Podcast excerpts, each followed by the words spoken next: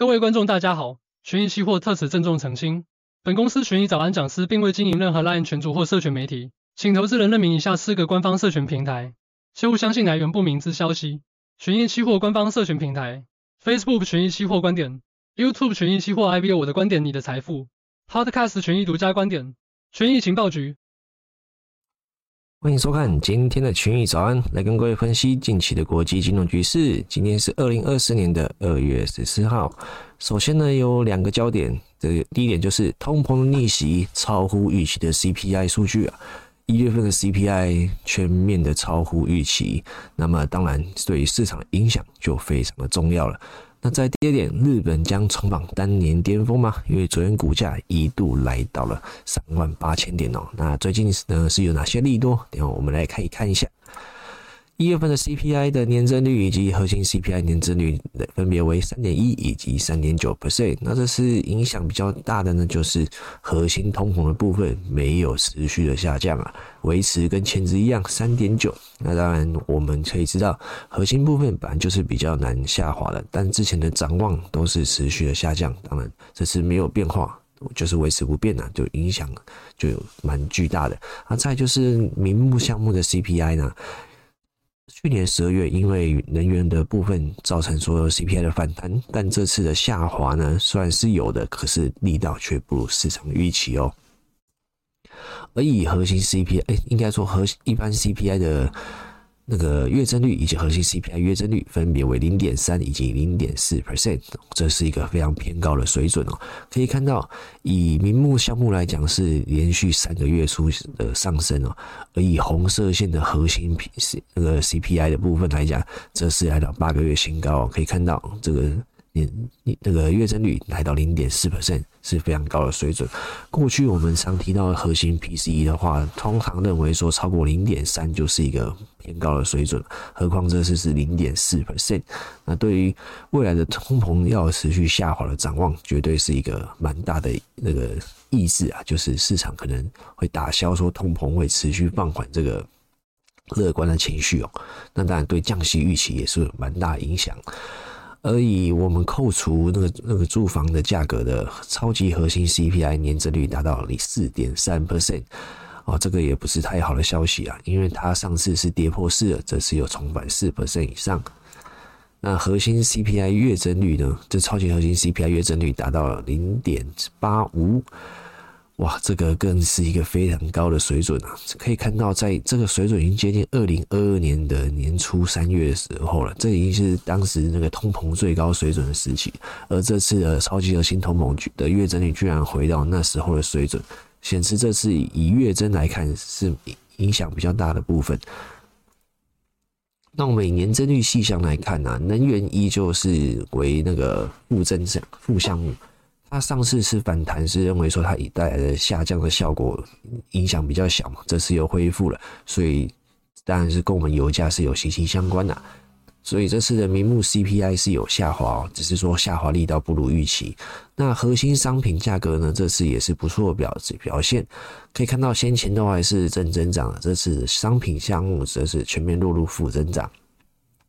但是核心服务就非常难下降的部分，却有持续的维持不变。那当然就是刚提到我们的核心通膨是没有维持不变了。那主要就是因为可以看到这边很多项目都是维持的像比较高的水准，而住房呢是有持续向下，这是一个算是比较少数利多的消息。那要注意就是医疗保健服务有从从负项目拉到正项目。是正增长哦，因为它的那个医疗保健里面的成成本跟人有关的，跟人力有关的那个价格是上升的。那这个跟我们非农数据也发现啊，就是医疗项目的那个。招募人数啊，就是新增就业人数是大幅上升啊，可以显示这一块最近呃，应该的会不会是暂时性的？我们需要观察一下。那运输服务呢，则是跟汽车维修啊，因为汽车维修也需要人力嘛，所以它也是一个维持比较偏高的水准。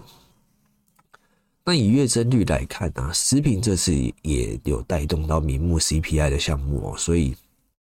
月增率这次的。上升真的是影响有蛮多的。那唯一好一点的消息是，运输里面的二手车价有有蛮大幅的下降，因为二手车受罢工影响，在十一月、十二月都是持续上升。可可是那时候就认为说应该反映一下就会结束，因为去年其实二手车价是都是比较偏弱的，那这次呢又恢复原本的水准，那这是算是一个比较好的消息了。但是核心服务的月增率就是一个非常高的水准了。可以看到租租所居租居所啊，就是我一般我们的住房价格了。那里面其实我看的话是跟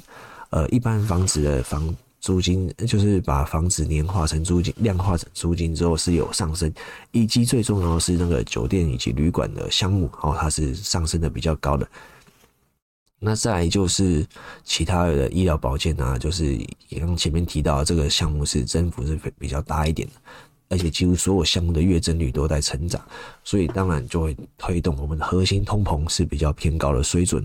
那再来，核心 CPI 来到八个月新高，哦，可以刚刚讲过零点四 percent 的月增率。那供应链以及天气问题造成价格上升，这个在我们先前 ISM 的数据就有看到了，ISM 的价格里面都有出现上扬的趋势，而且这次我们的新增非农也是一个。那个实薪年增率达到四点五 percent，刚刚提到的跟人力相关的价格都是比较贵一点的，所以整体来说，这次的问题呢，就是像红海事件影响到那些船运价格啊，或者是美国人的天气造成他们的就业状况哦，就是他们的招募，就是使用那些人力的成本啊，或者是供应链会不会受到影响，都有可能都是造成这些价格上升的原因。那么会不会是暂时性的呢？应该是有蛮高的机会哦，因为接下来的通膨应该预可展望应该还是比较乐观一点的，只是说这次这个供应链的影响哦，可能会有一些比较短暂性，造成说这些价格全面上升哦。能源期货价格最近呢，就上次的那个以巴冲突持续谈判嘛，就是哎，就是说拒绝那个哈马斯的协议之后就。油价是有稍微走升，那昨天是小幅的收涨，那其实整体来讲还是比较偏低啊，因为可以看往过去的五那个三年来比的话，这次现在水准还是比较偏低的。那天然气呢，受他们美国的暖冬的影响，就价格持续滑落了，所以 PC 的展望呢，依旧是较为较为乐观哦。因为 PCE 项目，这是我们的 CPI 项目，有蛮大一部分比例。刚刚提到的是住房价格嘛，可是 PCE 的统计住房的比例又稍微更低一点。所以我们可以看到，那个三个月及六个月的年化的 PCE 是稍微上升而已，并没有说大量的上升。那这个可能是目前我们对于这次通膨数据还有比较乐观的看法，就是。近三个月以及六个月年化都是比较偏低的。之前是近六个月年化是落低于二，大概一点九 percent。那这次呢，呃，市场的统计是把它这把这次的那个 CPI 的内容纳入之后，就预预估值是上升一点点，来到二点多。不过呢，还是蛮接近联准会的目标了。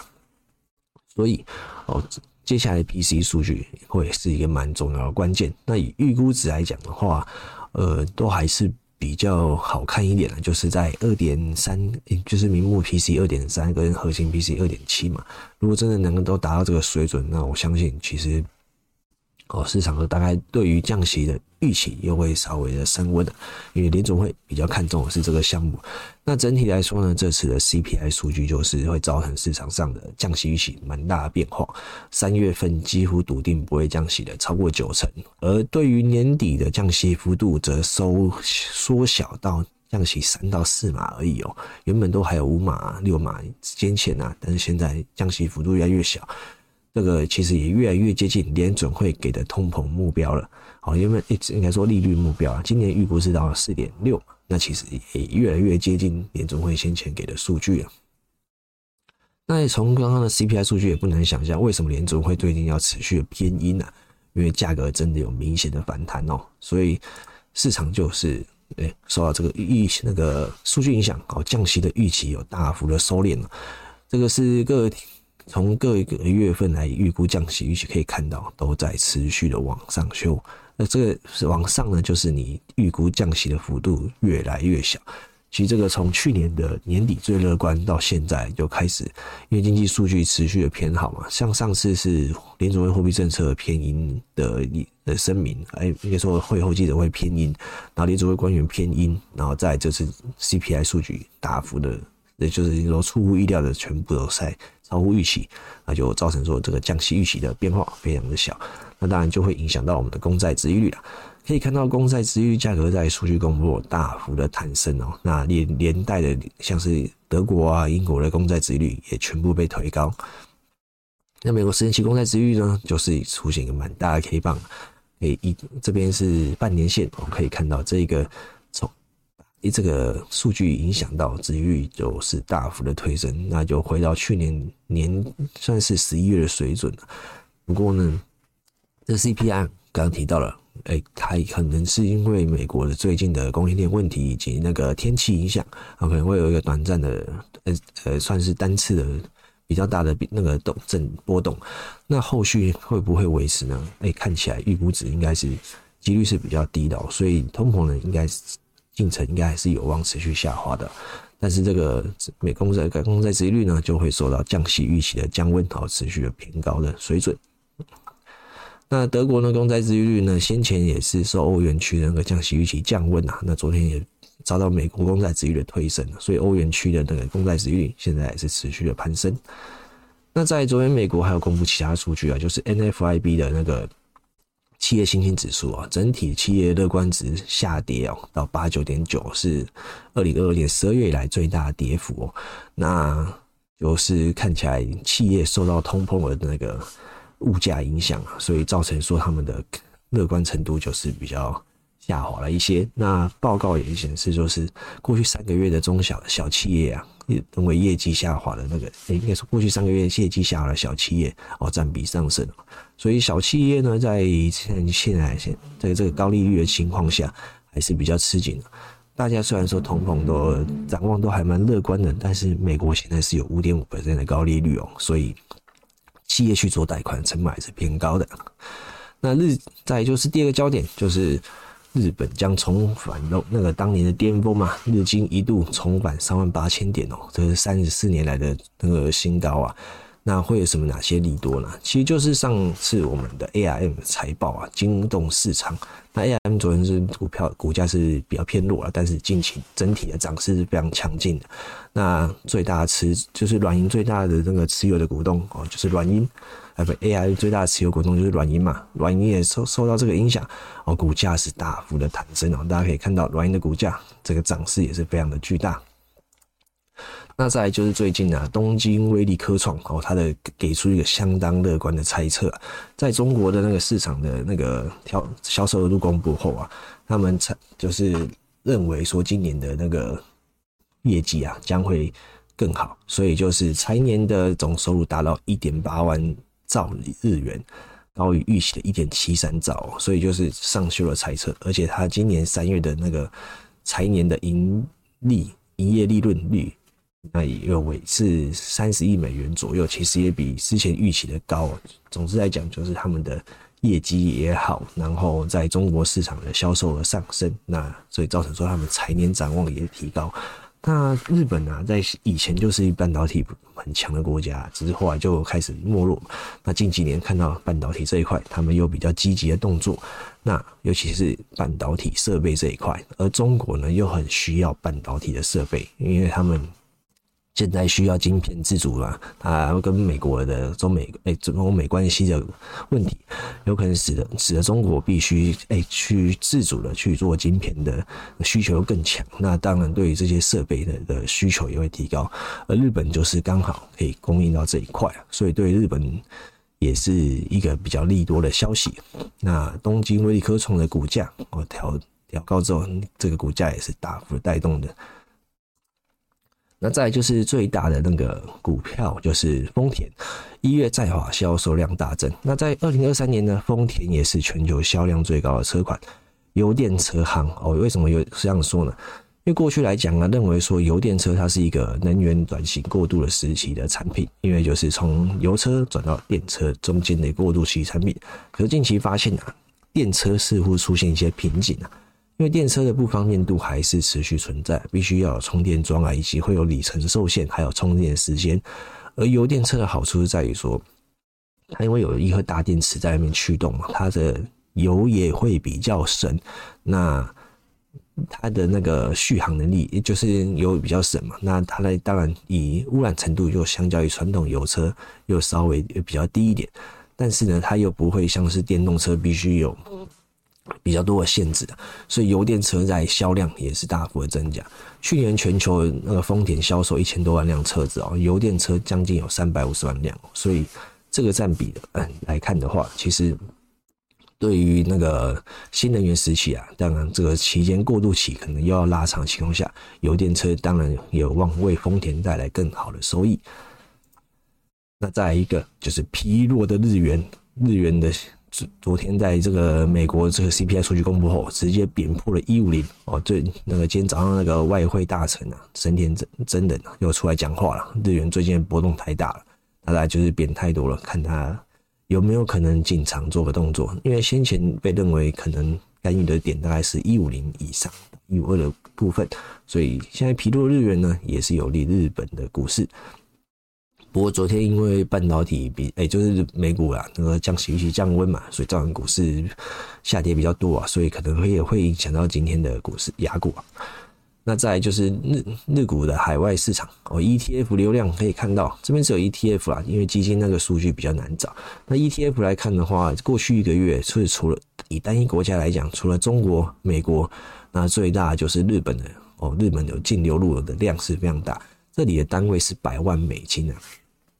所以呃，日本股市最近有利多的消息，除了自己的企业表现好以及汇率，还有就是全球投资人对于日本的。展望是正向的，当然就会有资金的流入，当然就是有利日股的持续走升。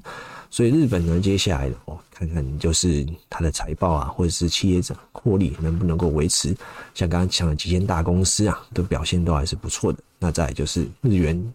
的升息预期，因为上礼拜的那个日本的央行行长跟副行长都有表示说，就算货币政策转向，也不会也会维持比较宽松嘛。那当然宽松对于日元就是比较大的压力，那偏弱日元当然就有利日那个日本企业的出口，所以就是看啊那个现情况能能够持续。在股票市场的表现，昨天 VIX 指数是大幅的弹升啊，因为美债殖利率走走高，那当然十年期公债殖利率大幅的弹升，就对于股市的压力就会比较大了。那外加美股其实先前已经呃。不不太管那个债市的殖利率走升影响已经一阵子，那昨天涨势到了一个阶段，当然可以会开始渐渐反映市场其他的因素了。所以昨天的标普跌了一点三七 percent，可以看到股股票里面来看的话，几乎是全线下跌啊，不论是七巨头或者是 AI 网表现都是比较偏弱一点的。那 S&P 五百的财企业财报呢，营收跟获利的盈余的表现啊，其实都还是不错的。就是目前到今天有三百六十家公布，已经过半公布的家数。哦，目前的营收的目前财报表现都还不错。道琼的昨天只收涨了一点三，还负一点收收跌的负一点三五 percent。那纳斯达克科技股呢，是当然美债殖利率影响到科技股，当然是更比例是更重的，所以一点五八 percent。那费半呢，更是跌了二点零一 percent 啊。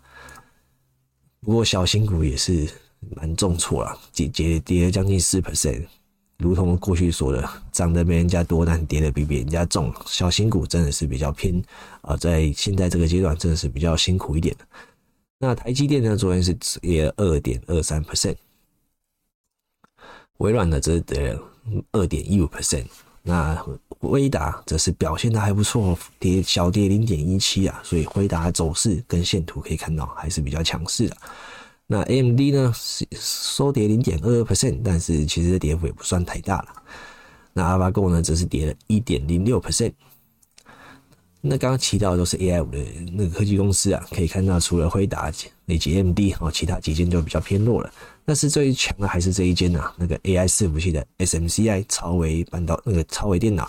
可以看到它持续的在上涨，就算殖利率大幅的攀升，它的股价还在涨，昨天收涨了二点三九 percent 哦。那地区银行当然受到殖利率提高以及降息降温，一定是压力更大，跌了四点二三 percent。昨天的欧洲指数呢，受自己的降息预期降温，以及美国 CPI 公布之后，他们就跌幅加大，所以整体来讲跌了零点九五 percent。那韩重呢，昨天受海力士的影响啊，这个那个机体大厂它的那个涨，受到那个半导体啊，以及最先前呢，就是我们的 AI 去的整产业展望加嘛，当然对于那些。他们的记忆体厂也是有利多消息哦，做最那个海力士涨势还蛮强势的，也带动韩重指数。那美股呢，在台休市期间的涨幅，可以看到跟台股相关性较高的那个费半哦，这算期间已经整体上涨了二点六亿哦，所以对于台股呢，明天开盘我看，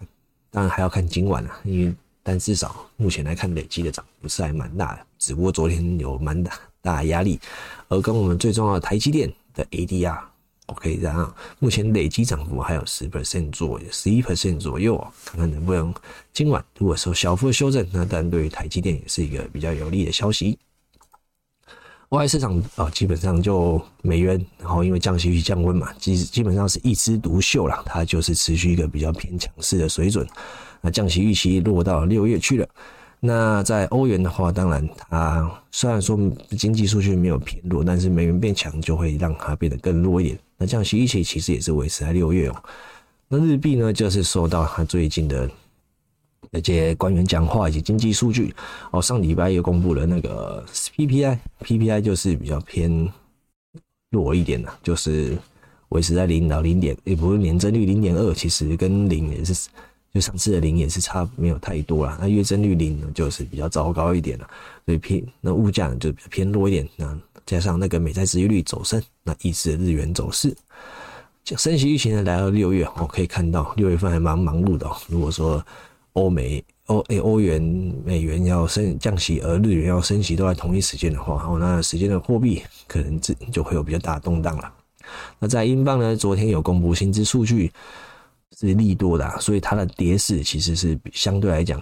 是比较小一点的，因为英镑英国最近的经济数据还算不错啦，那薪资增速也偏高一点，当然就可能会影响到他们通膨的降幅下降的进程进程，所以这样情况下就让英镑稍微偏强一点。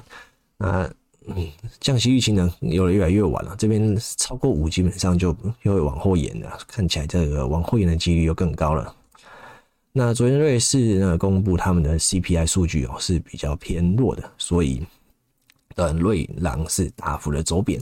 那是降息预期呢，这边是一点五多一点，所以有可能会提前到三月份。所以整体来看呢，近期就是美元指数会是维持比较强势的走势，因为最近的美国降息预期大幅的降温。好，以上是今天群益早安内容，谢谢各位观看。不想错过最新市场动态，记得开启小铃铛并按下订阅。此外，我们在脸书、YouTube 以及 Podcast 都有丰富的影片内容，千万不要错过。每日全球财经事件深度解说，尽在群益与您分享。